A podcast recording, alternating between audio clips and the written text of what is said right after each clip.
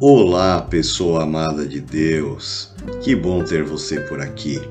Eu sou o pastor Carlos e gostaria de compartilhar uma passagem maravilhosa que está na carta de Tiago, no capítulo 1, versículo 5.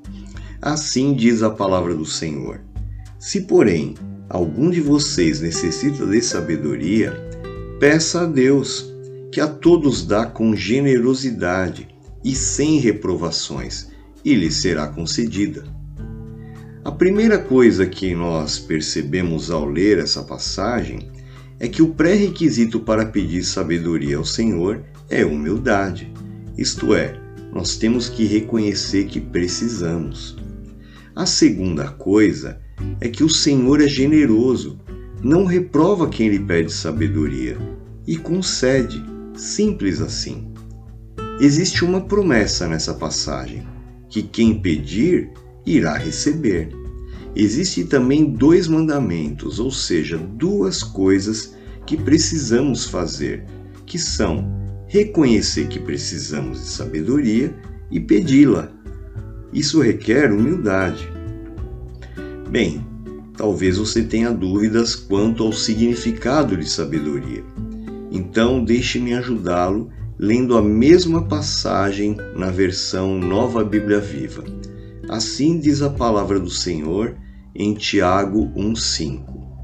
Se quiserem saber o que Deus quer que vocês façam, perguntem-lhe, e ele alegremente lhes dirá pois está sempre pronto a dar uma farta provisão de sabedoria a todos os que lhe pedem.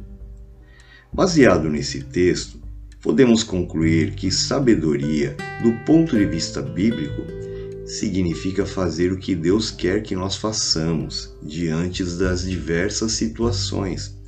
E isso às vezes entra em conflito com a lógica humana.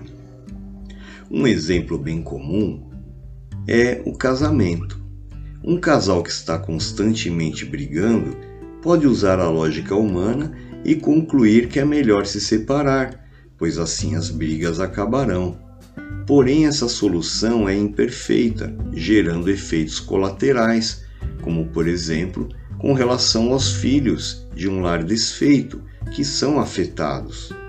Mas nós temos visto alguns casais que, indo contra essa lógica, quando surgem os conflitos, eles oram para buscar uma direção de Deus, procuram aconselhamento e decidem fazer o que for preciso para mudar o seu relacionamento, mudar o seu casamento e não mudar de cônjuge.